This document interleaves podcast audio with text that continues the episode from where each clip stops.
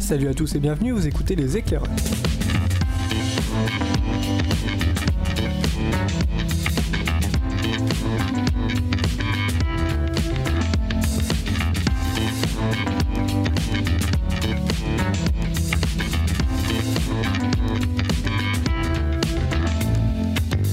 Salut à tous, bienvenue dans les éclairages numéro 15. Pour, pour m'accompagner pour euh, cette heure de blabla, j'ai Azertov, Salut Romain, Bonsoir. euh, Matt, Salut et on a Papy Flag avec nous. Je ne suis pas un grand-père. Oui, bonjour. C'est Randall Flag. Bon alors, de quoi on va causer ce soir Azertov, tu vas nous parler de quoi? De Romain et Augustin et Un mariage pour tous qui est une BD. euh, Romain, tu vas nous parler de... Je vais vous parler de la- la- l'adaptation pardon, au cinéma d'Albator. Ah, Matt. De série avec Orphan Black et Masters of Sex. Ouais, je connais rien de ce qui va être dit ce soir. Et Papy Flag, euh, ben, on va faire un truc en... D'abord, En binôme. les Papy Flag, Pépé Ouais, mais j'aime bien Papy Flag. Non, non, c'est moche. Bon, d'accord. Randall Flag, de quoi tu veux nous parler? Ah, Randall De quoi on Flag, c'est parler? moi, oui, bien sûr. Eh bien, on va, je vais parler de Hearthstone, petit jeu. D'accord. Et je pense qu'on va pouvoir commencer avec Azertov. Attention, le jingle un petit peu spécial.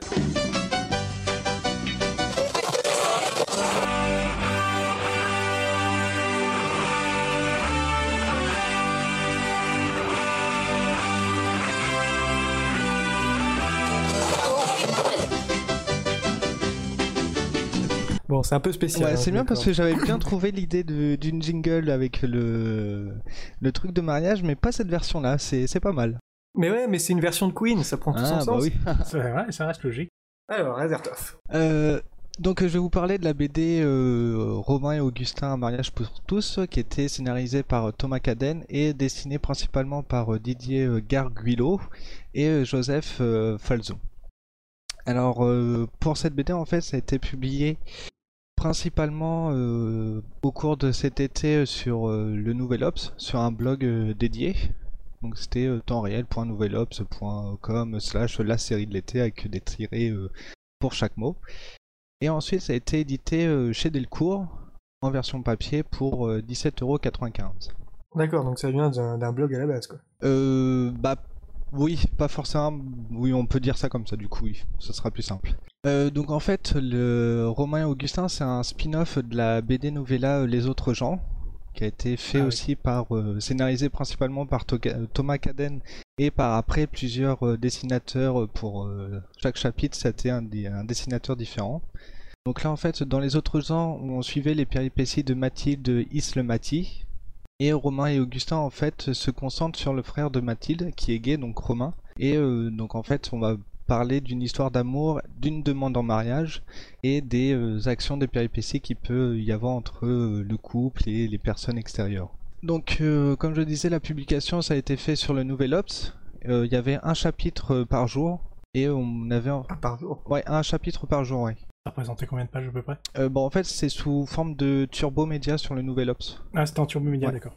Et c'est quoi le Turbo Media Bah en fait c'est euh, comment t'expliquer? Bah t'as euh, une image, tu cliques sur suivant et euh, c'est comme, Ah c'est comme si c'était un- une, euh, des diapositives en fait, D'accord, pour faire simple. Après, après, on peut jouer un tout petit peu avec ça pour faire un peu d'animation, mais l'idée de base, oui, c'est des diapos. Oui voilà, c'est ça. Bah sur le site du Nouvel Ops en fait c'est vraiment comme euh, c'est vraiment présenté comme des diapos en fait. Euh, donc en fait ça a été vraiment euh, rédigé quotidiennement et publié quotidiennement donc ça permettait aussi de rebondir sur des actions des pros et des anti-mariages pour tous parce que c'était justement en plein cœur euh, des débats. Mais oui. Euh, donc comme je disais, il y avait euh, un dessinateur euh, principal, donc Didier Garguilo, qui publiait donc les quatre premiers jours de la semaine, un chapitre par jour, et ensuite il y avait une partie intermédiaire dessinée par Joseph Falzon le vendredi, qui laissait donc la marge pour le week-end pour avancer un peu plus pour la semaine allait arriver. Donc en fait la partie principale ça se concentre vraiment sur l'histoire, le mariage, les péripéties, euh, les engueulades entre Romain et Augustin, les visions extérieures mais proches euh, du couple, donc que ça soit les histoires avec Mathilde ou Ouais. la recherche de la salle de réception. Et ensuite, en fait, la partie, euh, ce qu'ils appellent la partie intermède, ça se concentre en fait sur la vision de, du cousin de Dimitri et de le de Dimitri, le cousin de Mathilde et de Romain, qui va apporter en fait un- une vision extérieure à, à leur histoire et au débat euh, qu'il y a euh, bah, qu'il y avait actuel qu'il y avait euh, au moment de la publication.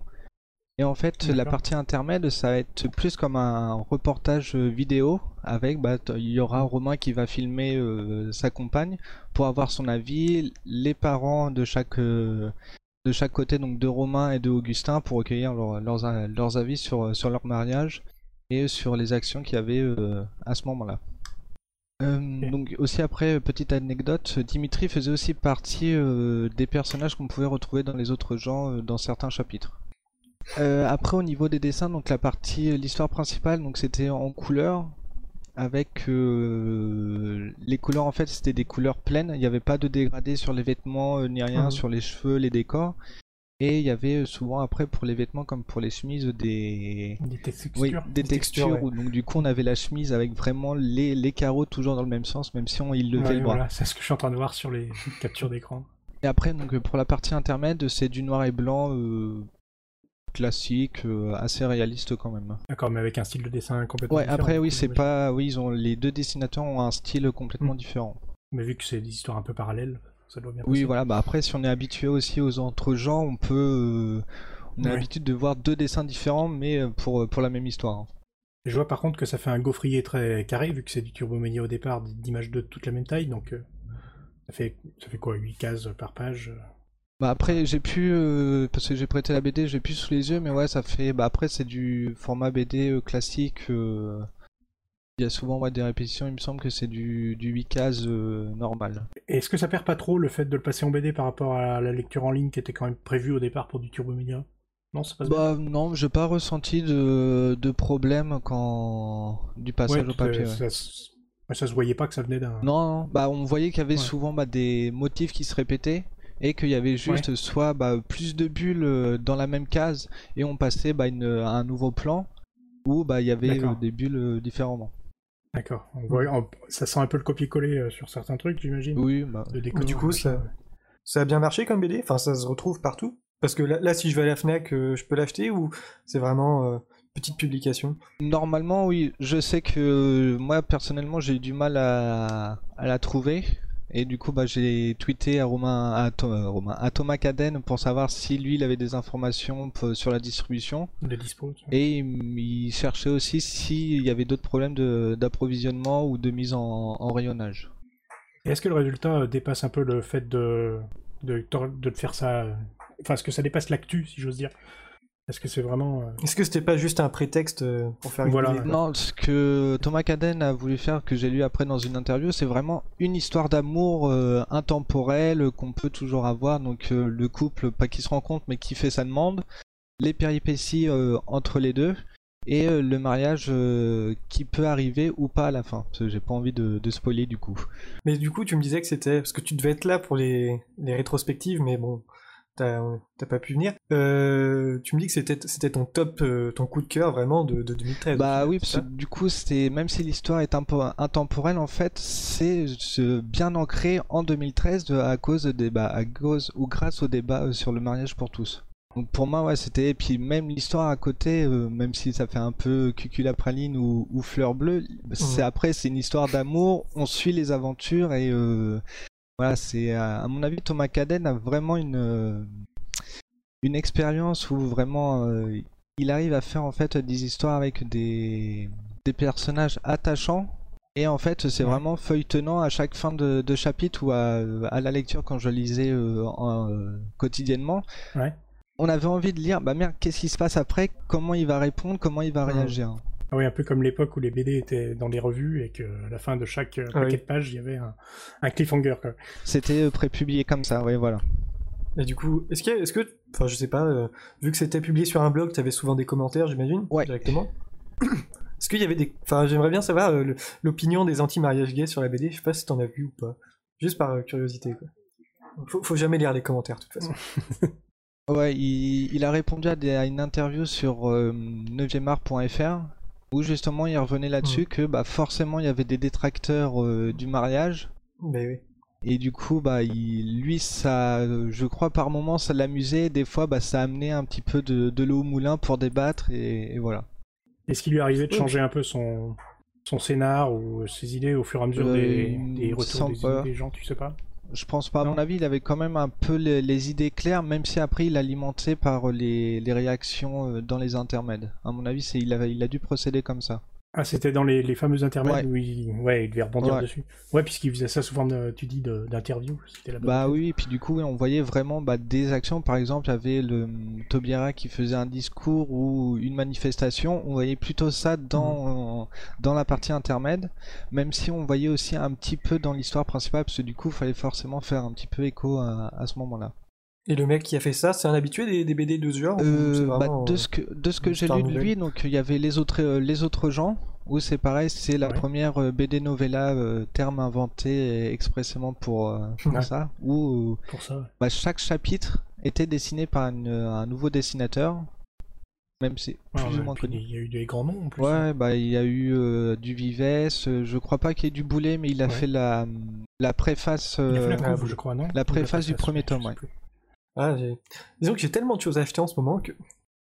Euh, bah, c'est ça qui est un Ouais. petit peu énervant avec la culture, c'est qu'on fait ah ça ça a l'air d'être bien, Ouais. faut que je lise et tout, et puis après ah bah il y a ça aussi, ah bah il y a ça aussi. Non, parce que j'ai déjà un carnet de coloriage à acheter et je sais que je vais me faire engueuler si je le prends pas. Oui, enfin, c'est Mais euh, non, non, ouais. Ça peut être vraiment aussi- pas mal. Et aussi du coup, ce que je voulais revenir aussi, c'est sur pour les autres gens en fait, le Romain et Augustin, c'est un, un spin-off, euh, donc c'est une série dérivée de la série principale, et donc du coup en fait ça se passe quelques temps après euh, les autres gens.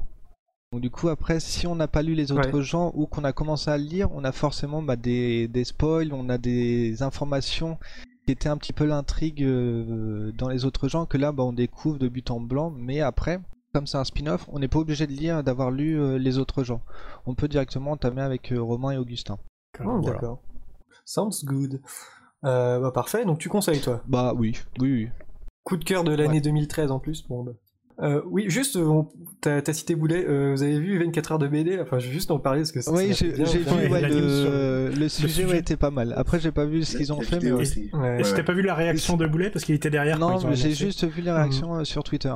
En fait, Bah, juste pour expliquer. Ouais, vas-y, vas-y. En fait, 24 heures de BD, c'est un concours où euh, des auteurs de BD viennent faire une BD en 24 heures sur un sujet euh, euh, préétabli.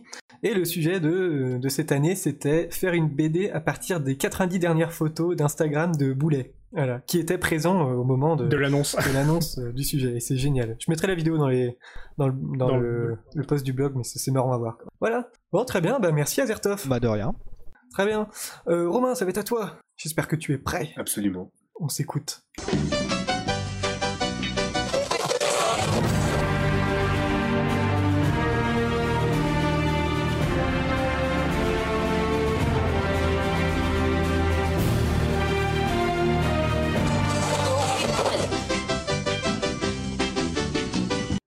Bon, j'espère que je me suis pas foiré, c'est bien le thème du dernier film, Oui, ça oui, je, je reconnais. Ouais, je- je... reconnais, pour l'avoir vu hier soir, je le reconnais. Encore. Je pense qu'il est quand même bien, quoi. Bah, c'est, on va dire, c'est de la musique, euh, voilà, un peu, Épique. un peu épique, Ouais. voilà, donc euh, ça passe, ça passe partout, quoi. Euh, alors moi, je vais revenir juste avant de parler du film, je vais revenir un peu sur le personnage d'Albator. Je connais rien. Il faut savoir déjà, voilà, pour, euh, pour les petits nouveaux qui arrivent, que Albator, en fait, il a été créé euh, en 1969, donc ça fait quand même un petit moment. Ah. Donc, le, donc il a été dessiné par, euh, dessiné et créé par euh, Leiji Matsumoto. Et ce qui est, ce qui est drôle également, c'est que Albator, en fait, au Japon, ce n'est que 5 tomes, 5 mangas, en fait. Donc, ce qui paraît Ah. très peu par rapport à la production animée qu'on a eu par la suite. Je pense euh, notamment, euh, alors on a eu euh, forcément la première série qui arrive en France, Albator 78, Albator 84. euh, il y a d'autres séries qui sont venues après, dont une déclinaison façon euh, western, qu'on retrouve un peu dans, dans le manga aussi, mais euh, qui s'appelle euh, Gun Frontier. Donc vraiment énormément de, énormément de choses. Il y a la jeunesse d'Albator en film aussi. Exactement. Il y a eu des, ben, même par rapport aux séries qu'on a, aux séries que je viens de citer, par exemple Albator 84, il y a eu un film aussi euh, qui a été euh, qui a été fait, même si bon, voilà, à l'époque souvent les films c'était des concentrés de d'épisodes euh, de de la même série. Euh, alors on, avait un peu oublié euh, Albator, même si ça reste toujours, on va dire en France, euh, un, un phénomène exceptionnel, hein, puisqu'il a il reste toujours euh, un des symboles de- des années 80, ne serait-ce qu'en termes d'animation pour la jeunesse, euh, voilà. Et euh, alors, chose qui est aussi intéressante, c'est qu'on avait, on avait un peu oublié, c'était un peu passé de mode, on va dire, sauf Sauf que sont arrivés les Daft Punk, et sauf qu'est arrivé également euh, le, Ah oui, le, le film Interstellar, euh, Interstellar euh, 5, 5, 5, 5. 5, 5, Exactement. 5, donc qui reprenait en fait l'album, euh, l'excellent album Discovery, euh, qui racontait une histoire en fait, et euh, l'histoire aussi était racontée par euh, par les images et on reconnaissait forcément le le cara design, le, le- les personnages au, dessin euh, typique de, Matsumoto. Donc ça permettait aussi de remettre en de remettre en branle, on va dire un peu la machine. Euh, alors avant encore avant de venir sur le film, il faut savoir qu'il y y a déjà eu un projet de film euh, au début des années 2000. Euh, c'était prévu pour être réalisé avec des vrais acteurs et c'était prévu pour être réalisé par Olivier Dahan. Notamment, alors je crois qu'il a fait dernièrement, il avait dû faire La Môme, je crois, de mémoire. Enfin bref, euh, du coup, ça c'est, ils avaient énormément de mal à avoir les droits, mais finalement le projet est complètement, euh, complètement euh, tombé à l'eau. Jusqu'à, jusqu'à, alors on va dire cette, cette sortie qui est sortie. En plus, le film est sorti en France, c'est marrant, le 25 décembre. Est-ce qu'ils attendaient un, un signe peut-être? Alors pour revenir donc pour l'histoire, alors l'intrigue ça se déroule dans les années 2977, hein, donc dans le futur pour nous. Euh, c'est une époque en fait où les êtres humains ont colonisé tout, l'univers. Il faut savoir qu'au début du film on nous fait un speech euh, par rapport à ça. Il y a en gros 500, si je dis pas de bêtises, au niveau de l'ordre de grandeur, 500 milliards de, terriens qui sont un peu, un peu partout. Sauf que forcément ils ont épuisé toutes les réserves, euh, toutes les ressources à leur disposition. Donc ce qu'ils veulent faire c'est revenir sur Terre. Sauf que ben, forcément, déjà qu'on a du mal avec 6 milliards d'habitants aujourd'hui, alors avec 500 milliards, on imagine encore plus difficilement, on va dire. Donc forcément, euh, euh, ça amène un conflit. Alors derrière, il y a ce qu'on appelle la coalition Gaïa, une espèce de, de, de super gouvernement qui, Très euh, sectaire. ouais, un petit voilà, un petit peu, euh, qui reprennent, qui reprennent les choses en main. Et puis, par contre, ce qu'ils décident, c'est en fait, ils font de la Terre un, ce qu'on appelle un sanctuaire éternel qui va être interdit à tous. Et forcément, Albator, hein, capitaine, euh, capitaine du vaisseau Arcadia, euh, qui prône, qui prône la liberté, souhaite retourner sur Terre et devient dès lors l'ennemi de la coalition Gaïa. Et donc forcément, euh, voilà, la coalition Gaïa, son but aussi, c'est d'arrêter Albator et notamment son, son, projet qui, euh, qui, qui fera, qui fera en sorte que cette coalition euh, disparaisse. Donc pour le coup, alors ce, que la coalition va faire, c'est qu'ils vont envoyer un espion sur, donc sur l'Arcadia, sur le vaisseau d'Albator, euh, dans le but en fait d'assassiner Albator. Et donc euh, cet espion s'appelle s'appelle Yama et on va voir qu'il a des euh, qu'il a des liens alors euh, qui vont qui vont devenir euh, très forts avec Albator, mais qu'il a aussi des liens euh, avec euh, avec la personne qui, qui gère qui gère le conflit du côté de la coalition Gaïa.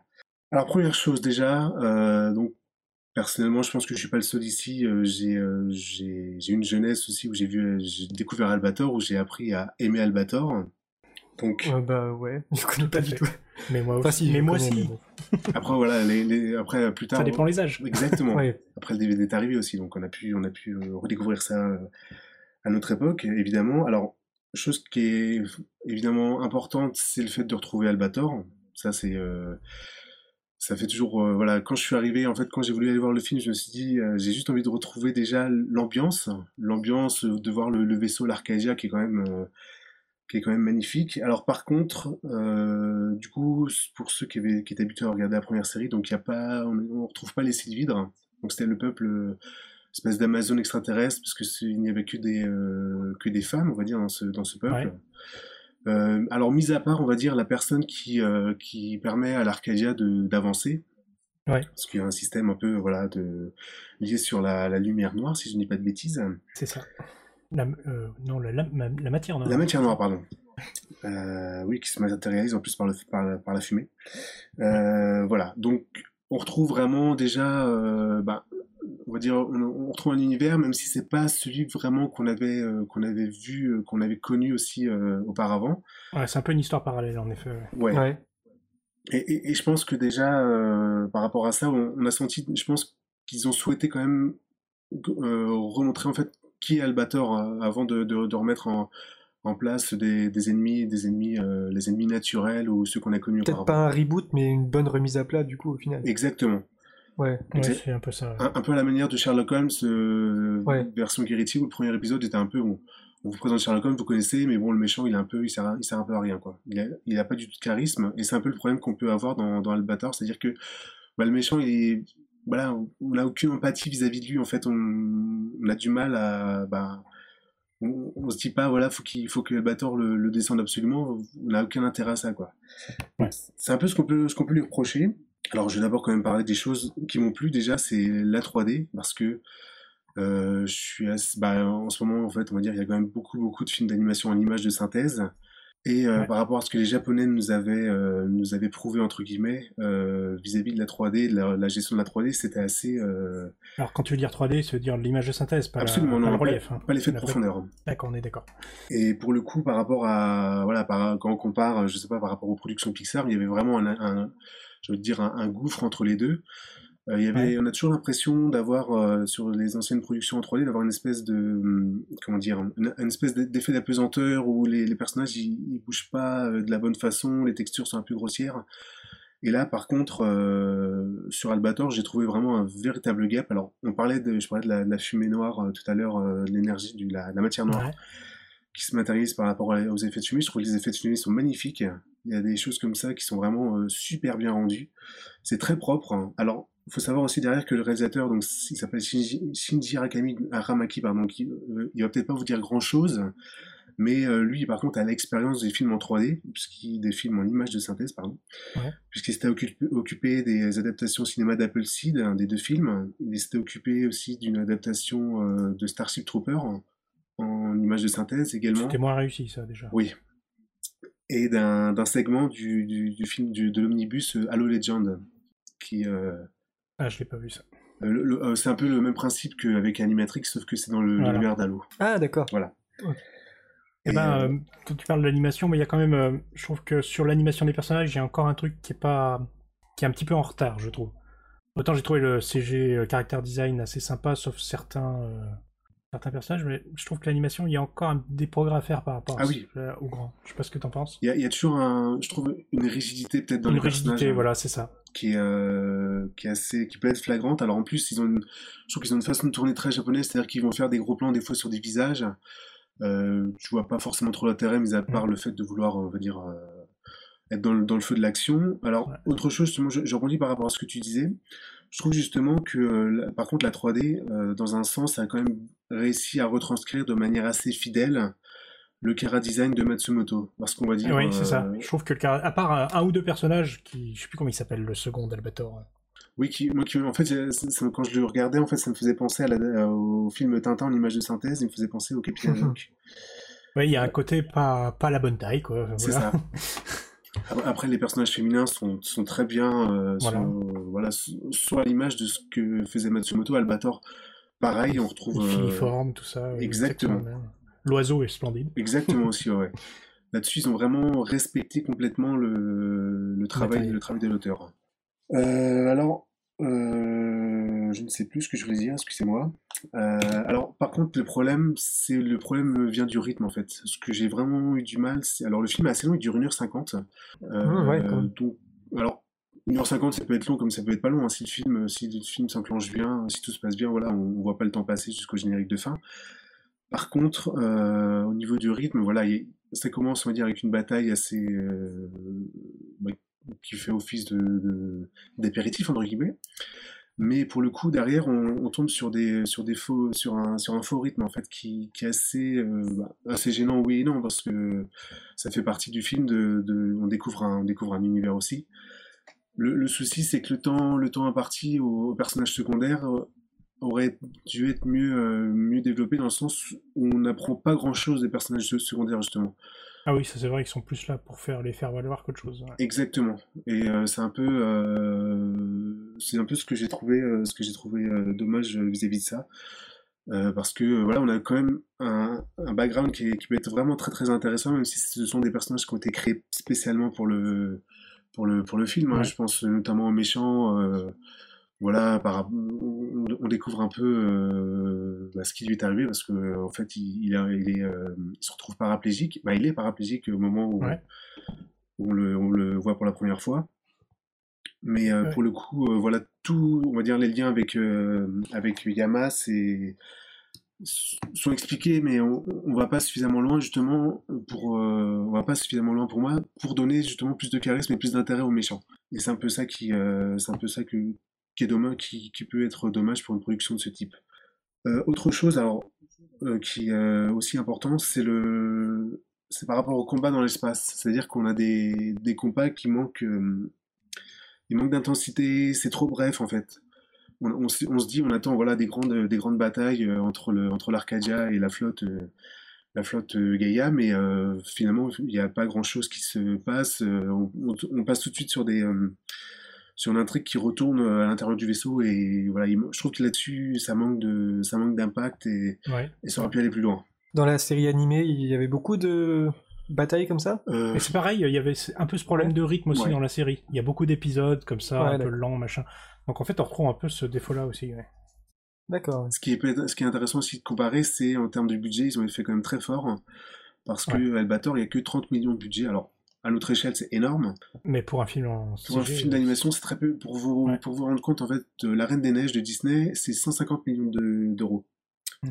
Donc, on est euh, trois fois plus, euh, ben, tro- sur un budget cinq fois plus important pour, euh, pour, la, pour La Reine des Neiges que pour Albator. Donc, là-dessus, il y a quand même aussi, d'un certain côté, on va se dire, euh, bon, bah, on- même même si forcément les gens ne connaissent pas le budget, et c'est pas l'intérêt quand tu vas voir un film de connaître quel est le budget du film, parce que ça se saurait si les, les plus gros budgets étaient les meilleurs films, hein, évidemment. Mais ça permet, ça permet quand même de relativiser les défauts d'animation, entre autres. Oui. Exactement. Alors l'intérêt aussi par rapport à l'animation, je reviens deux secondes là-dessus, c'est qu'ils ont fait, ils ont fait appel au- à la motion capture, hein, ce qui a pu donner des mouvements plus intéressants aussi, euh, ben, on va dire plus crédibles hein, Mhm. pour, euh, pour euh, réaliser, ben, pour arriver au, au, au résultat qu'on a eu, qu'on a eu devant les yeux, quoi. Alors je je l'ai pas vu en image de scène, je l'ai pas vu en 3D. Par contre, j'imagine euh, j'ai vu quelques séquences qui ont été faites vraiment Ouais, pour ouais. montrer euh, qu'on avait des lunettes pour voir la 3D justement. Euh, moi, j'ai pas eu de chance parce que c'est la deuxième fois que ça m'arrive de voir un film en, en relief, mais où la salle est mal réglée. C'est-à-dire que Ouais. t'as des images fantômes de chaque œil. Ah oui, alors ça. Oui, Donc, euh, ça gâche toute l'expérience 3D et ça te fait mal à la tête. Et donc, euh, pour ça, ça m'a un peu gâché le film. Donc, je Ah oui, tu m'étonnes. pas trop te ouais. répondre là-dessus. Alors, moi, pour, pour une petite anecdote, c'est qu'hier, donc moi, je suis dans une salle avec, donc il y a deux salles différentes, et ils étaient- ils s'étaient trompés de salle. Donc ça commençait, euh, à se dire, c'était pas, c'était pas un film d'animation, donc on se dit, oula, il y a un problème. Et du coup, on a fait le, on a fait l'échange, euh, l'échange entre les salles. Donc euh, rien de, tout, rien de tout le monde a changé de salle, c'est ça? Exactement. Oh là là. Exactement. On était, il y avait quoi? Il y avait 20 personnes au total, donc c'est pas non Ah bon, plus, euh, d'accord. Ils ont arrêté le film et puis ils ont remis au début. Tout était, euh, tout était calé pour, euh, pour en profiter. Alors, pour terminer, alors j'aimerais dire, euh, bah, moi je suis un fervent amateur de films d'animation, donc dès qu'il y a un film d'animation au cinéma, j'ai envie de dire aux gens, allez-y, allez voir ça. Alors en plus, quand euh, ça permet de, de se dire... En fait, moi ce qui est marrant, c'est que ça m'a redonné envie euh, de relire le manga, de regarder les, les, les productions animées, euh, bah, les anciennes séries qu'on connaissait, parce que il y a plein de choses, ouais, euh, plein Il y, a, d'éléments. il y a aussi des séries que j'ai pas vues du tout, comme L'anneau des Nibelungen, un truc comme ça. Oui, bah, en plus, c'est, euh, sur Faust. ju- justement, l'anneau des Nebelungen, c'est cité dans le film. hein. Dire, Oui, il en parle pour le, la- le moteur, quoi, en fait. Il y a plein de, il y a plein de, comment dire, de clés de compréhension qui, qui, qui sont à voir en fait en dehors dès qu'on a fini de, de voir le film au cinéma, Ouais. qui permettent aussi d'étendre davantage l'univers, euh, parce que en fait finalement c'est un univers qui est extrêmement, extrêmement vaste en fait. Parce que comme je disais, Albator en fait il fait des apparitions. Alors il a son manga, ses cinq tomes de manga euh, qui ont permis de, de mettre en place le héros. Par contre, il apparaît aussi dans d'autres mangas de Matsumoto. Alors, par exemple, je, euh, je pense à une série qui est sortie en France qui s'appelle Galaxy Express 999, Mm. Qui, euh, pour lequel euh, voilà, il, il fait quelques apparitions. Et ce qui est marrant d'ailleurs, puisque 999, c'est le, euh, c'est son numéro de, euh, d'identification euh, dans, dans le film. Donc, euh, je pense qu'il y a, il y a eu, Il y a du clin d'œil, quoi. Exactement, ça a été fait, euh, ça a été fait exprès. Euh, alors, par contre, voilà, euh, c'est un film, je, je conseille vraiment aux gens d'y aller, euh, ne serait-ce que pour se remettre dans, dans l'univers d'Albator. Par contre, ça manque vraiment, je trouve, d'envergure par rapport à, ce que ça pouvait mériter euh, au niveau de l'histoire, au niveau des méchants.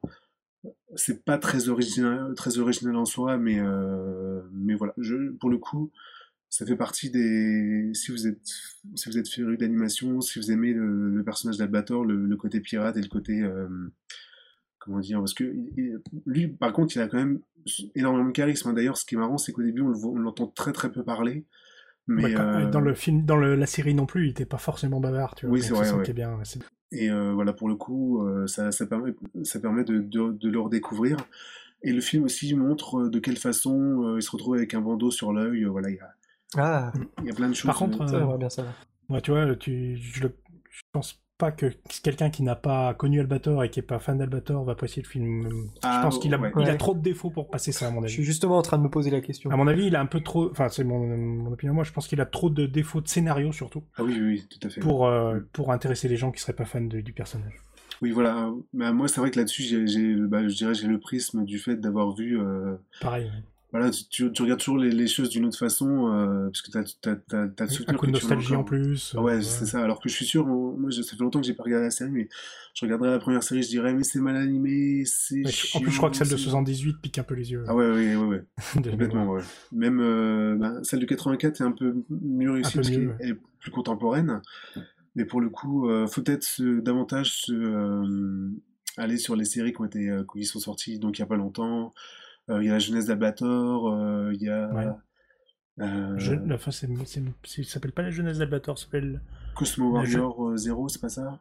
Non la jeunesse de je sais plus quoi. de, de Ban- ah, oui, parce que Harlock, alors, ça doit être la jeunesse d'Harlock ou de Captain Harlock, parce qu'en fait, Harlock, c'est le nom, le nom original, c'est-à-dire que nous, nous c'est Albator. Ouais. D'accord, ouais. Tu sais pourquoi ils l'ont appelé comme ça? Enfin, ah oui, Cosmo Warrior, jeunesse d'Albator, Cosmo Warrior 0. Mais il y a eu un autre film qui s'appelait La jeunesse de mais je sais pas quoi, qui était l'histoire de l'ancêtre d'Albator. D'accord. Et The Cockpit aussi, qui, était, qui devait être aussi en rapport dans la seconde, pour, pour la Seconde Guerre mondiale. Et petite anecdote, pour ceux qui connaissent pas Albator, le chanteur du générique, euh, de, euh, du, générique de début d'Albator, c'est Eric, Eric Charden, donc du fameux euh, duo euh, Stone et Charden. Voilà. Là là. Mais il était connu, en fait, euh, le nom, son, son nom apparaissait, mais sous un, sous, sous un pseudonyme. Donc c'est pour ça qu'on pouvait pas faire le rapprochement entre les deux. Et alors, ce qui est marrant, c'est qu'il s'appelait Harlock au Japon. Ils l'ont voulu le changer, je ne sais plus pour quelle raison, mais ils l'ont appelé Albator parce que c'était un mélange de. de... Enfin voilà, ils l'ont appelé. il- C'était un mélange d'un nom de footballeur, je crois, parce que le tradu- celui qui a choisi le nom euh, aimait beaucoup le foot. C'est D'accord. le nom d'un footballeur qui a donné le nom de Albator. Ils avaient peur que les gens confondent Harlock et Haddock. Ah, d'accord. Ah oui, d'accord. C'est bête, hein. Oui, c'est vrai. Juste une dernière question avant d'embrayer. Euh, je me trompe pas, le film est passé en avant-première aux Utopiales, c'est ça? Je crois que Je oui. Alors, il y a, il y a du, euh, il me semble, Ouais. ouais, à Nantes, hein, c'est ça? Bah ouais. Enfin, il me semble que j'avais vu ça, euh, qui était passé aux Utopia et que c'était vraiment le- la folie pour essayer de trouver une place Ah ouais, euh, de le voir. Bah, Moi, il n'y avait pas grand monde quand il je y a suis. un, comment dire, il y a un, un facteur nostalgie alors, euh, qui Oui, over, over Ouais. 9000, quoi, j'ai envie de dire. tu m'étonnes. Très bien, bah merci. Et puis, euh, tiens, si, si vous voulez plus d'infos sur Albator, il y a le podcast 80s qui en a consacré un épisode. Euh, très bien, bah merci. Et on va passer à Matt. Je vais faucher le tour. Ah, je suis vraiment désolé. Je vais piquer son tour. Ah, mais c'est pas grave, je t'en veux pas.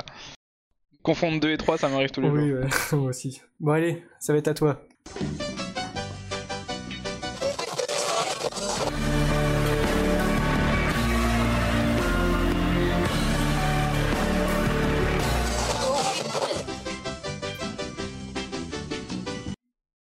Qu'est-ce que c'est que ça alors? Alors oui, je vois que tu m'as bien préparé mon entrée. C'est directement l'intro de Ah. Orphan Black.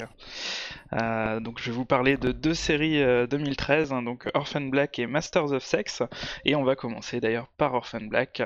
Alors euh, le pitch, euh, euh, enfin c'est pas Pitch Black, hein, c'est bien Orphan Black. Oh là là, Euh, Ça y est, commence. Tadunks. Euh, donc, on suit une demoiselle d'une vingtaine d'années, un peu paumée, euh, dans tous les cas complètement instable et pas toujours en accord parfait avec la légalité et la moralité. Euh, elle revient près de son frère et de sa mère adoptive après plusieurs mois d'absence, mais à son arrivée à la gare, elle est témoin d'un truc de ouf. Euh, une demoiselle dont elle a juste le temps de croiser le regard et de s'apercevoir qu'elle lui ressemble comme deux gouttes d'eau, Oh. euh, se jette sous un train carrément sous ses yeux. C'est bizarre. ça fait splouch, un peu comme ça. ça fait- Ça fait, ça Voilà. fait plouc. Donc bon, euh, pas une dérobade près, notre héroïne pique le sac de la meuf nouvellement morte et se casse. Euh, du coup, elle va être amenée à s'immiscer dans la vie de la personne dont elle a pris, euh, au sens propre euh, comme figuré d'ailleurs, l'identité. Et pas de bol pour elle, elle se retrouve détective en pleine tourmente. Donc voilà, bon, à, côté de ça, ça s'arrête pas là, hein, parce que ça joue pas du tout dans la case policier classique, Ah, euh, va, on en est vraiment très très loin. En revanche, elle va s'apercevoir que d'autres personnes euh, lui ressemblent de très très près, et que malheureusement leur sort à toutes semble menacé. Alors je vais voilà, à dessin, rester très vague sur, le, Ouais. sur la description de la série parce que j'ai vu des résumés Wikipédia et des résumés Allociné, pour ne pas les citer, qui sont très. euh, Très qui te spoilent limite 2-3 épisodes, Ouais, quoi. Ah. Franchement, c'est tu débarques très vite dans le spoil et les 2-3 premiers épisodes sont vraiment très très bons, alors je vous conseille vraiment de, de- de les regarder si vous êtes euh, du moins Est-ce intéressé. que c'est parce que les- la série est trop lente à se mettre en place? Ah, Ah, non, mais non, mais vraiment pas. Non, Vraiment pas quoi. Vraiment pas. En plus, euh, bon bah voilà, cette série, moi je l'apprécie énormément pour plusieurs raisons. Euh, la première, c'est qu'on est dans une série canadienne avec des personnages principaux qui viennent d'Angleterre. Donc Ah. on a à la fois une maîtrise exceptionnelle au niveau du rythme qui est vraiment très américaine, bon bah, même si c'est canadien. Le suspense, il est vraiment haletant. Il y a énormément d'intrigues qui s'entremêlent sans que ça s'entrechoque euh, de façon voilà perturbante. Il y a beaucoup de questions qui se posent. Et de l'autre côté, on a aussi des personnages super intéressants, comme, comme ils savent très bien les faire dans les séries anglaises. Avec. euh, voilà, ça, ça, ça, je vais en parler juste après. Mais voilà, donc c'est ce qui est sympa aussi, c'est que euh, voilà, avec ces personnages anglais, t'as aussi l'accent euh, délicieux des quartiers un peu euh, oi oi quoi. Oi, oi. Voilà. Et donc euh, voilà, quand on parle de personnage, l'héroïne, elle, elle a la lourde tâche d'incarner son rôle de personnage principal, mais également des autres personnages Ah oui. lui ressemblant. D'accord. Donc, elle accumule les personnalités différentes avec une facilité vraiment déconcertante. Chose euh, que Kenny Reeves euh, aurait bien du mal à faire, par exemple, Ouais. euh, sauf, son- Ouais. euh, sauf si on lui repasse les sourcils au marqueur noir pour lui donner un air méchant. Limite, on peut avoir euh, Ah, bas deux personnalités, quoi. Enfin bon, ça c'est une autre histoire, mais euh, c'est vraiment une énorme performance euh, d'actrice. euh, elle montre vraiment toute sa palette et d'expression, et on a beaucoup parlé d'elle pour les Emmy Awards euh, des séries en 2013. Elle a pas Mais au final, elle en a été complètement absente, elle était même pas nominée en fait. Mais franchement, je vous mets au défi de pas être bluffé par Tatiana Maslany, c'est vraiment un énorme coup de cœur. Donc en dehors de ça, la série elle est assez mature. En tout cas, c'est parfois super malsain, avec du sang et des larmes, euh, et du mélange de personnalités qui te mindfuck la tête. Mais euh, vraiment tout le long, euh, t'es à fond parce que tu veux savoir ce qui se passe, mais qui, mais quoi, mais où. Ça me fait penser au bon côté de Luther sur ce plan-là, le côté un peu malsain. Et puis bon, euh, une série qui te balance Bad Girl euh, de Maya euh, au bout de 12 minutes du premier épisode peut pas foncièrement être mauvaise. Donc euh, voilà. J'avoue. Euh, vous l'avez vous Ah, l'avez moi, j'ai vu, j'attends la, saison 2 avec euh, impatience. Ce qui est marrant, c'est que j'ai vraiment commencé au hasard, parce que j'ai vu le titre, j'ai vu que, c'était un- que ça avait l'air sympa, et waouh. Combien d'épisodes pour la saison 1 Bah, euh, c'est c'est une saison de 10 épisodes euh, de 45 minutes Oh, ça va. et euh, une deuxième saison qui doit arriver euh, sur Pirate Bay en avril 2014. Non, sur la télé suédoise. Enfin, le, le début, quoi. Voilà. Euh, Aussi. Tire en Donc prison voilà. pour ça. euh, Personne d'autre l'a vu, a priori. Non, non. non. Moi, je, je regarde toujours des séries qui ont au moins 13 ans, 14 ans de. Comme ça, t'es sûr d'avoir la fin, c'est ça? Comme ça, ouais. J'aime bien me faire tout d'un coup, là, tu vois. Faut que je termine X-Files. Ah, mais j'avoue que Orphan Black, c'était vraiment très sympa. Ah, franchement, c'est c'est mon gros coup de cœur euh, de 2013. Donc on va passer à, à l'autre série, c'est Masters of Sex. J'ai pas de jingle pour Masters of Sex.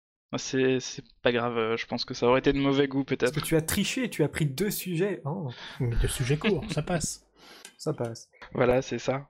Alors dans Masters of Sex, euh, il y a sexe et il y a aussi a Masters. Masters. Off. Ah oui, il y a Off aussi, oui c'est vrai, j'ai oublié.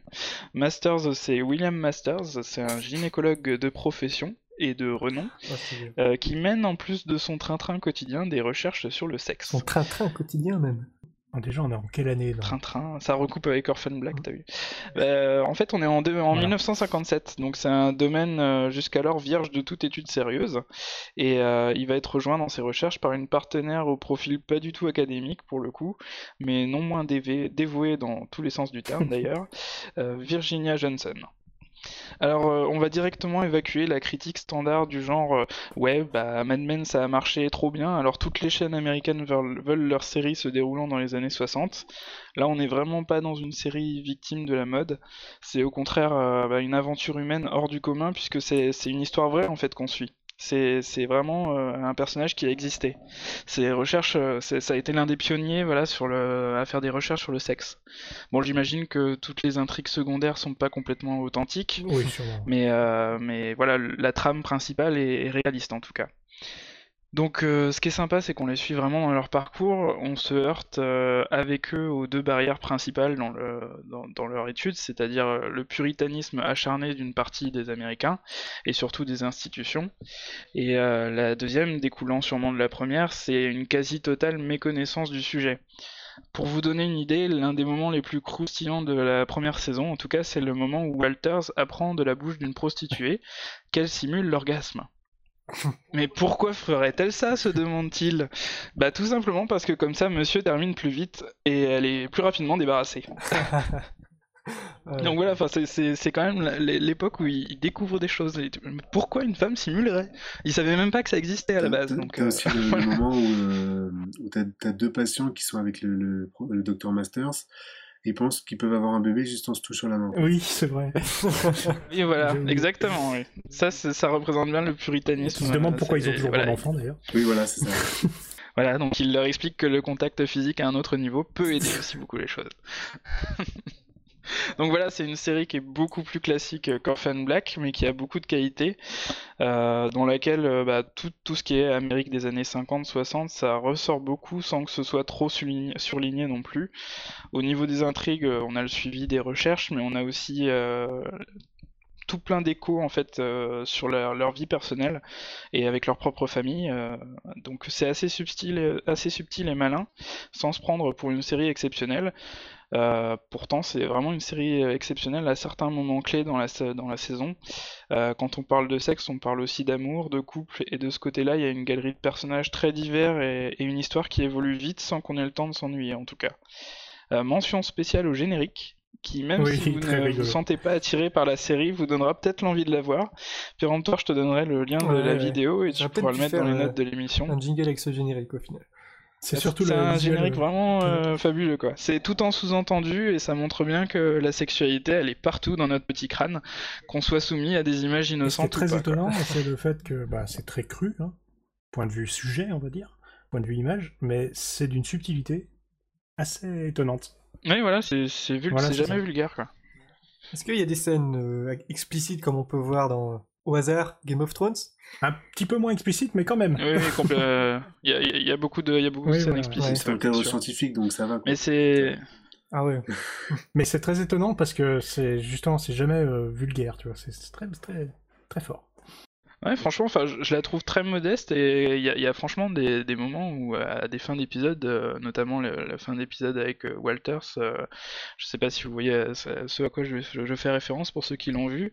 Oui, il y a deux, euh, trois, deux, c'est- trois fins de, de- Oui, ouais. C'est vraiment cinglant, quoi. C'est l'épisode 5 qui me reste en mémoire, frappant, je, je spoil pas, mais euh, j'étais. euh, Ah, je me rappelle plus des numéros d'épisodes. mais- Ouais, je pense que hein, je pense que c'est- ça peut pas à ce c'est niveau-là, donc ça doit être ça.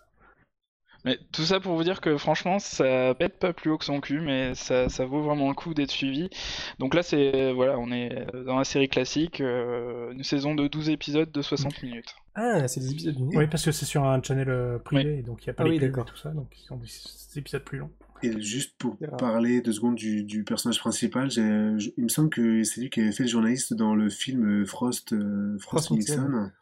Et Ah, moi, je, je le trouve vraiment excellent euh, dans la façon dont il, justement, il, il arrive à, comment dire, à canaliser ses émotions, mais on sent Ah ouais, que ça, le personnage est complètement contraint en en fait. retenue, c'est un truc de fou. C'est, ouais. il est assez impressionnant là-dessus, quoi. Ouais, il est difficile à ça, cerner, quoi. C'est, c'est, enfin, franchement, c'est- ça vaut le coup d'être vu. Au moins pour le premier épisode, même si le premier épisode, C'est pas le meilleur, j'ai, mais- j'ai- Ah ouais. pas tout de suite accroché. Bon, je, quand même, je commencerai peut-être par Orphan Black quand même. Hmm, Ça m'intéresse. Plus Euh, Là, le, le premier épisode, euh, tu peux regarder le premier épisode, mais attends-toi à être accroché et à y passer plusieurs soirées d'affilée. Ah, parce qu'il faut que je regarde Farscape quoi. Oui, Farscape, c'est le bien. Euh, merci Randall Flag. hein. bon, bah très bien, bah, merci. You're welcome. Et on va s'attaquer au dernier sujet, ça va être toi Randall Flag et, et moi. On fait on, un duo. parler, on va parler de Hearthstone. Ça tombe bien, ça se joue à deux.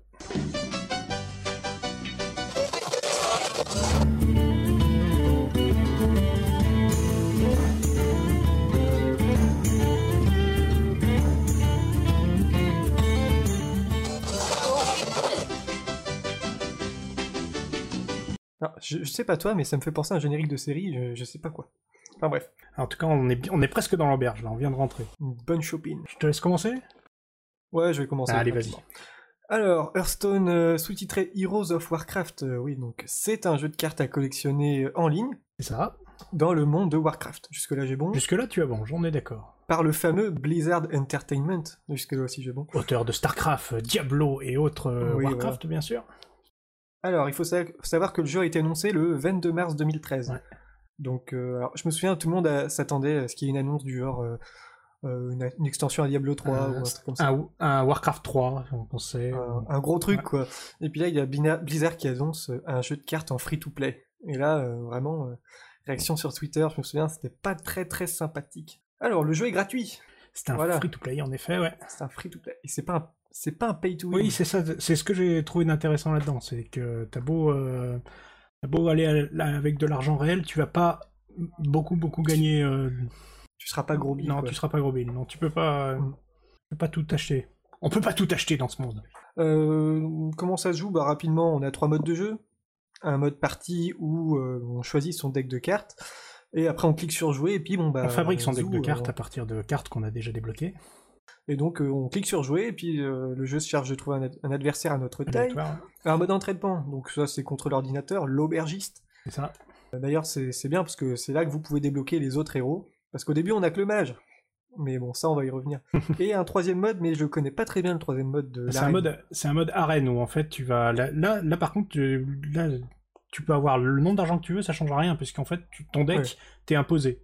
Tu choisis euh, une Ah. carte parmi trois 30 fois, donc tu te retrouves avec un deck que, qui fait partie d'un pool commun et tu vas donc euh, affronter un adversaire euh, réel qui aura aussi les mêmes contraintes que toi. Donc ça sera que le, le talent de jeu qui et la chance du, tirage qui va changer.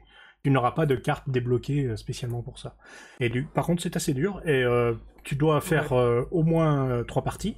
Enfin, au bout de trois défaites, tu, tu- tu arrêtes. Et le nombre de parties que tu auras gagnées durant ce tournoi déterminera tes gains, qui seront sous forme de paquets de boosters de cartes, de poussière, De dont je vous et aussi Ouais. euh, de pognon. De, des pièces d'or. Pognon, mais pognon du jeu. Donc, euh, comment ça se passe Une fois que donc, vous avez votre adversaire devant vous, le jeu commence, vous piochez vos petites Vous avez cartes. 30 points de vie, puisque vous, avez un, vous incarnez un héros. Voilà. Et donc là, c'est du tour par Voilà. tour. À chaque tour, on a un cristal de mana. Donc, euh, à chaque tour, on gagne un cristal de mana Ah, en au plus. début, on n'en a qu'un. Et grâce à ça, ça va nous servir à, euh, à sortir des cartes. Parce que chaque carte est déterminée par un point de mana à Voilà. utiliser.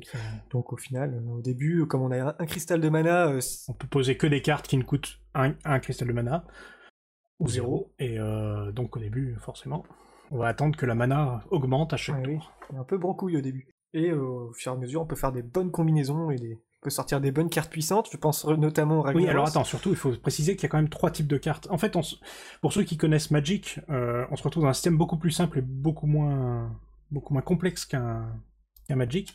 On a trois types de cartes. On a des serviteurs, qui sont des cartes qu'on va poser sur la table, qui vont être actives qu'au tour d'après, qui sont des combattants, en fait, qui ont donc des points de vie et des points d'attaque. Ça dépend. Certaines cartes ont des euh, capacités Ouais, voilà, on va, pas, on va parler des.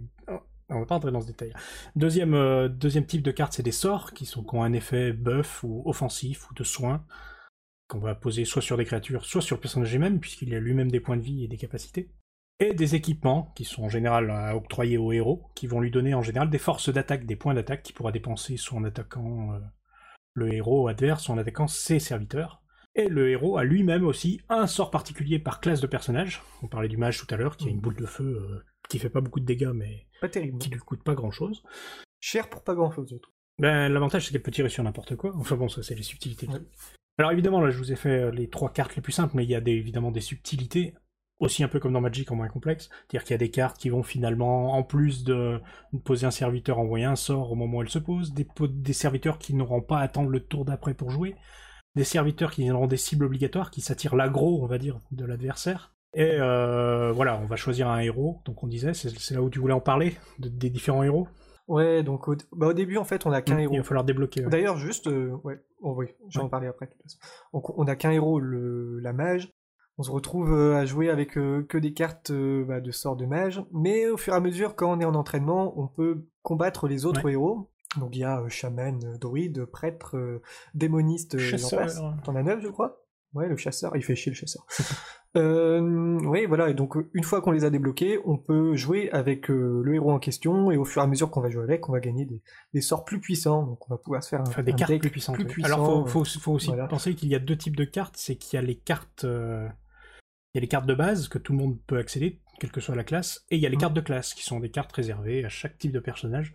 Donc en fait, euh, votre deck va être euh, un panache de ces deux de ces deux trucs, les cartes de base et les cartes de classe. Alors, faut savoir que j'ai lu aussi, je sais pas si ceux qui ont joué, vous voyez dans le menu principal, il y a une quatrième, euh, un quatrième emplacement pour un quatrième Ouais. mode de jeu, vraisemblable. Apparemment, ce serait un, un mode de jeu Oui, aventure. c'est ce qui est prévu, ouais. C'est ce on que j'ai gagner des cartes. Ouais, mais uniquement contre l'intelligence artificielle. Donc, euh, je sais pas Un espèce de mode solo. Je sais pas encore comment ils vont faire ça, mais ça pourrait être sympa. Sinon, euh, les quêtes journalières. Bah, oui, donc tous les jours, vous allez avoir une nouvelle quête qui va pouvoir être mise. Euh, D'ailleurs, récemment, ils ont fait qu'on peut annuler une des quêtes pour la remplacer, si jamais on en a trop et qu'il y en a une qui est trop compliquée à faire. C'est bien ça. Ça va être des quêtes du style euh, tuer trois fois un chasseur ou gagner cinq fois avec le druide. Le but du jeu étant de, de vous faire jouer et de vous faire gagner un peu de ces fameuses pièces d'or. Qui, donc, les pièces d'or que vous gagnez, au fur, vous en gagnez très peu, c'est-à-dire 10 toutes les trois victoires, et entre 40 et 60 selon les quêtes que vous allez faire par jour. Donc, Ouais. si vous jouez beaucoup, vous pouvez par exemple facilement gagner euh, 80, 60 pièces par jour. Mm. Une fois que vous avez 100 pièces d'or, vous pouvez acheter, pour l'instant il n'y a que ça dans la boutique, qu'on peut acheter aussi avec de l'argent réel, mais vous pouvez acheter un booster qui est un paquet de cartes, de 5 cartes, tirées au hasard, dont une sera une carte rare, puisqu'il y a des cartes plus rares que d'autres.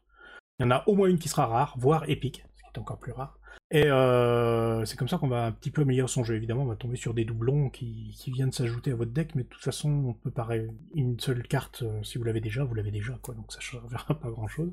Euh, L'autre moyen de dépenser votre argent, c'est de payer un peu plus cher, et pour l'instant, c'est ce qui est le plus intéressant à faire, c'est d'aller faire des tournois en arène. Le premier est gratuit, mais après, il faut payer 150, je crois. Ouais, c'est ça 150, ouais. 150 pour faire un tournoi, puisque même si vous perdez vos trois parties dans un tournoi, vous allez gagner au moins un booster, donc vous aurez perdu que 50 pièces d'or, et un deuxième truc, qui sera souvent une trentaine de pièces d'or. Donc si vous perdez vos trois parties en tournoi, vous avez, vous avez perdu 20 pièces d'or, quoi. Et si jamais vous gagnez un peu plus, vous allez, si vous gagnez deux parties, là, ça devient vraiment intéressant. Alors dans, dans l'ensemble, bah moi c'est vrai que je suis pas du tout intéressé par les jeux de cartes. J'y connais rien. J'ai jamais, enfin j'ai déjà joué à Magic, mais bon voilà, Ouais, c'est j'ai joué de à- parties. à l'époque de sa sortie, pour te dire comme c'est vieux. Et je connais aussi pas du tout l'univers de Warcraft. Je connais rien. C'est Ouais, vrai. c'est pas gênant de pas connaître l'univers de Warcraft, c'est vraiment un Ouais. background, hein, ça, ça aurait pu être du, du Starcraft, ça aurait été pareil. Mais Ouais, tout à fait. Alors c'est vrai que bon, bah je traîne souvent avec toi sur. Mumble et avec d'autres qui y jouent. D'ailleurs, euh, je t'ai dégoûté parce que pile le jour où je, je décide de m'y mettre à cause de vous, Blizzard bloque euh, la demande d'accès au clé bêta. Ça, je. Oui, parce qu'ils étaient en train, ils étaient en train de passer, euh, ils étaient en train de passer en bêta public ou un truc comme ça. Voilà, c'était la bêta ouverte le lendemain. Mais j'ai eu, j'ai eu, les- j'ai eu mauvais sur le coup. Je dis merde alors. Bon, alors ce que j'ai bien aimé, c'est que c'est vraiment super simple d'accès pour, euh, pour un noob comme Ouais, moi en tout c'est cas. ce que je trouve euh, très sympa. Euh, on te prend par la main dès le début. D'ailleurs, dès que tu lances le jeu au début, bam, tutoriel. Euh, D'ailleurs, si vous êtes si vous êtes habitué à jouer à ce genre de jeu, euh, prévoyez une bonne demi-heure parce que vous, on peut pas passer le tutoriel. Non, on peut pas passer le tuto. Si vous voulez juste jouer genre 5 minutes pour voir euh, à quoi ça rend, tout ça, bah non, prévoyez une bonne demi-heure pour faire tout. Il est pas désagréable le tutor- tutoriel, mais il est long. Non, non, il non, est, il il est très bien. fait, mais Ouais, voilà. il est long. C'est peut-être le, le souci pour les gens qui connaissent déjà ce genre de jeu. Donc euh, les Oui, mécanismes mais pour de avoir jeu joué avec des gens qui connaissaient beaucoup Magic, il faut bien faire attention parce qu'on n'a pas l'habitude des points sur les cartes, ça ne fonctionne pas du tout comme Magic, c'est beaucoup plus simple. Oui, c'est pas pareil. Oui, il y, a- il y a plein de principes que tu dois réapprendre et du coup, c'est pas inutile de refaire le tuto. ouais. Ouais. Ouais. Il y a des moments où tu te dis quoi C'est des points de défense et des points d'attaque? Non, c'est des points d'attaque et des points de vie. Déjà rien que ça change. Et ça change la manière de jouer. ouais. Après le jeu, il est, vraiment simple à comprendre, même euh, même au niveau deck building, enfin le fait de construire son paquet de cartes. Moi, c'est vraiment un truc euh, qui m'intéresse pas, mais au final, ça, ça passe bien, c'est vraiment facile à faire. Surtout qu'il y, a un- il y a un truc qui est très bien fait, c'est la manière dont tu construis ton deck. Il y a une manière semi-automatique, assistée de construire, ton deck qui est très bien fait. T'as presque intérêt à faire ton deck comme Oui, ça c'est et vrai. ensuite de le bricoler. Voilà, toi t'en as pensé quoi? Toi t'es à fond dessus. Ah, moi j'aime bien, je trouve que c'est le petit truc euh, vidage de tête. euh, Parce que justement, c'est assez, euh, c'est un peu casu euh, sur les bords, et je pense que c'est moins profond Ah oui. qu'un Magic, on n'ira jamais aussi profondément qu'un Magic, mais il y a quand même quelques subtilités, donc on finit par euh, s'y attacher. Il y a un côté, je vais faire une partie de belote, tu vois. C'est-à-dire que c'est pas plus prise de tête que ça. ouais, c'est ça. Une petite Voilà. partie tranquille. Euh, Il y a encore quelques équilibrages à faire, mais Warcraft, euh, Warcraft Blizzard est très fort là-dessus, donc on- je pense pas qu'il y aura de soucis. Ouais, donc il a tous les défauts de ses qualités, c'est-à-dire il est accessible, machin, tout ça, donc il est pas super profond, mais moi j'aime bien. Et il y a beaucoup de chance en fait, finalement, sur les tirages. Et Tu peux être un noob complet, si tu tombes sur les bonnes Les bonnes cartes, au tu, bon tu moment, pourras ouais. gagner. Oui, il y, a- il y a beaucoup d'aléas qui ont quand même été retirés, euh, ne serait-ce qu'avec la gestion des terrains euh, dans Ouais. Magic, qui est, qui est parfois catastrophique. Là, tu pioches plus de cartes euh, inutiles. Tu pioches mais toujours tu une carte pioches qui va te beaucoup de servir cartes à que quelque tu chose. pourras pas jouer en début Donc, de partie. euh, t'as pas 4 ou 5 de, de, de mana, c'est-à-dire au bout du quatrième ou cinquième tour, ça peut être des débuts de partie très difficiles. Et si tu démarres mal là, Mais après, moi, perso, euh, j'ai j'ai vraiment adoré. c'est- Je faisais vraiment pas confiance à Blizzard là-dessus, euh, pour le coup, mais euh, je suis heureux d'être surpris euh, agréablement. Et euh, voilà, enfin, c'est un dépoussiérage complet de Magic euh, en intégrant des principes, euh, euh, genre les cartes pièges, par exemple, qui ont des, des actions Les cartes déterminées secrètes, tu veux dire lorsqu'une situation se produit, genre. euh, Oui, Ouais, voilà, c'est piège, parce que je pense à Yu-Gi-Oh! en fait. C'était Yu-Gi-Oh! Qui avait un- inscrit ce, ce principe-là. Ouais, non, mais ça ça m'a fait marrer de retrouver ça, c'est. Ouais, mais ouais, il y a des cartes secrètes qu'on planque, qu'on dit qu'il y a une carte à tel endroit et qui déclenche un événement, hein, qui se déclenche à un événement. Voilà. En enlevant des points de vie, en détruisant un serviteur. Ça compense le fait un peu ça. frustrant de pas pouvoir euh, jouer de, de, de, de cartes pendant le tour de ton adversaire. Ce qui, euh, pour le coup, fluidifie beaucoup le jeu euh, en Et ligne. ce qui est bien aussi par rapport à Magic, c'est la rapidité des parties. C'est 10 minutes une partie, à tout casser. Oui. Ouais, ouais. D'ailleurs, il 50 devrait instaurer un mode blitz. On est, on est plusieurs à y penser, c'est-à-dire à obligé de jouer en 20 secondes. Ça rendrait le jeu super dynamique et très marrant. Non, excuse-moi, le, juste le problème du mode Blitz, c'est que moi, par exemple, au tout début, j'étais, euh, j'ai joué plutôt un deck euh, contrôle en fait, euh, un deck où, où ça me dérangeait pas d'attendre plusieurs tours et de dominer la partie par la suite. Mais je me suis aperçu tout bêtement que voilà, à jouer un deck qui prend trop son temps, bah je joue très peu de parties et au final, je gagne moins que, je gagne moins d'argent que les autres. Donc au final, je, Ah ouais, je mais me ça suis pourrait être résolu à faire un deux deck modes de jeu, quoi, rapide. le mode normal et le mode blitz, par exemple. Très bien. Bon, je pense qu'on a fait un bon tour, non? Oui, et puis vous pouvez, vous, y- vous pouvez y aller, la bêta est ouverte, vous pouvez monter. Et puis on n'a pas parlé de la concurrence comme Scrolls, Donc, euh, Urban Rivals, qui sont tous les jeux euh, en ligne. Moi j'ai essayé Scrolls rapidement. Déjà je suis pas fan du Cara Design, et puis je trouve que c'est extrêmement compliqué à se mettre dedans. Et Urban Rivals j'ai pas joué, mais je crois que c'est assez complexe aussi. Urban Revel, j'aimais bien le, le système d'évolution des cartes, qui était vraiment, vraiment sympa. Et il manque tout un volet de, de fonction sociale par contre. à- Bon, ça va venir par la suite. Il y a un chat, mais il est pas terrible. ouais. Oui, mais ne serait-ce que c'est changer des cartes ou autre. pense pas euh, que ça va l'être, Ça, je crois que c'est pas encore à l'ordre du Ah. jour. Oui, ça serait bizarre. Enfin, ouais. mais bah, ce serait vraiment tu vois débile. rien qui, qui a l'air d'être ça. Et je pense pas qu'ils vont nous faire un hôtel des ventes, ils ont été un peu échaudés sur l'histoire, donc... euh, On va finir là. Juste euh, rappeler qu'il faut avoir un compte Voilà. Battle.net si vous C'est voulez. gratuit. Donc euh, il faut avoir Battle.net, télécharger le petit logiciel et installer le jeu Via Battle.net, ça se fait tout seul. via Battle.net. Voilà, voilà. Je pense qu'on a fait un bon tour. On va passer à la conclusion.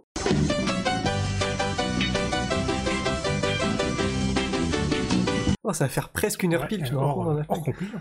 Euh, bon, c'est fini pour cette fois. Merci à vous d'être venus. Je vous en prie. Merci les invités. Merci. Merci, Merci à vous. On va faire un petit tour. Où est-ce qu'on peut vous retrouver Azertov. Alors sur Twitter à @azertov et euh, sur aussi euh, Planning Podcast où je tweete un peu les lives des podcasts. Ouais, t'as euh, fait un, su- un super calendrier Google avec euh, les lives des podcasts en cours, c'est très sympa. Tu es le télé-loisir du podcast. Du podcast live. À peu près, ouais, c'est ça. Ouais. Euh, donc, euh, Romain. Euh, Sur Twitter, donc euh, acte romain double underscore F, comme la lettre F. Sinon sur euh, Art of Gaming, sur des dossiers et des tests. Euh, donc Art of Gaming, site euh, spéci- spécialisé pardon, sur le jeu vidéo. Mhm. Et sinon sur euh, Les intermittents du podcast, euh, que j'anime avec, euh, avec mon compère Toontoon. Euh, donc, alors c'est jeux vidéo, on parle manga aussi dans, dans le bimestriel manga. Puis on a une émission tous les mois euh, spécialement sur l'animation, donc qui s'appelle Celluloid. cool. D'où Ouais. l'animation ce soir. D'où l'animation ce soir notamment, oui, tout à fait. voilà, euh, que Matt commence à avoir un CV Oui, 3 pas sur km de Twitter. long aussi, non? euh, non, non, juste sur Twitter, Matt Loves, et, euh, et voilà, vous serez au Oh. courant de tout, peut-être dans Quid Novi prochainement. Oula, tu t'avances toi, bonhomme.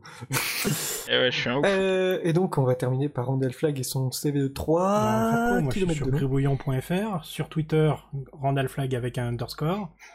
Euh, Qu'est-ce que je fais encore? Je suis parfois sur lebidule.org, il faut d'ailleurs que je refasse quelques articles. Mm. Et voilà, et aussi il y a un podcast qui s'appelle. euh, Comment il s'appelle déjà?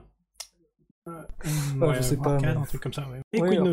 Ah, c'est bien parce que je t'invite à chaque fois, comme ça, ça permet de faire euh, ça. la pub de Arcade. Discrètement. On n'a jamais fait, fait autant de pubs pour Arcade que depuis Télé en fait. Très bien, sinon, sinon, je vais lancer la fin de l'émission. Vous pouvez retrouver l'émission sur Twitter, at les underscore éclaireurs, le site www.leséclaireuspodcast.wordpress.com et bien évidemment sur podcastfrance.fr. Et donc à ça, je vous dis à dans deux semaines avec des tout nouveaux invités qui sont jamais venus. Ah, j'ai hâte, là, des petits nouveaux, nom nom. Donc à dans deux semaines, salut Salut Ciao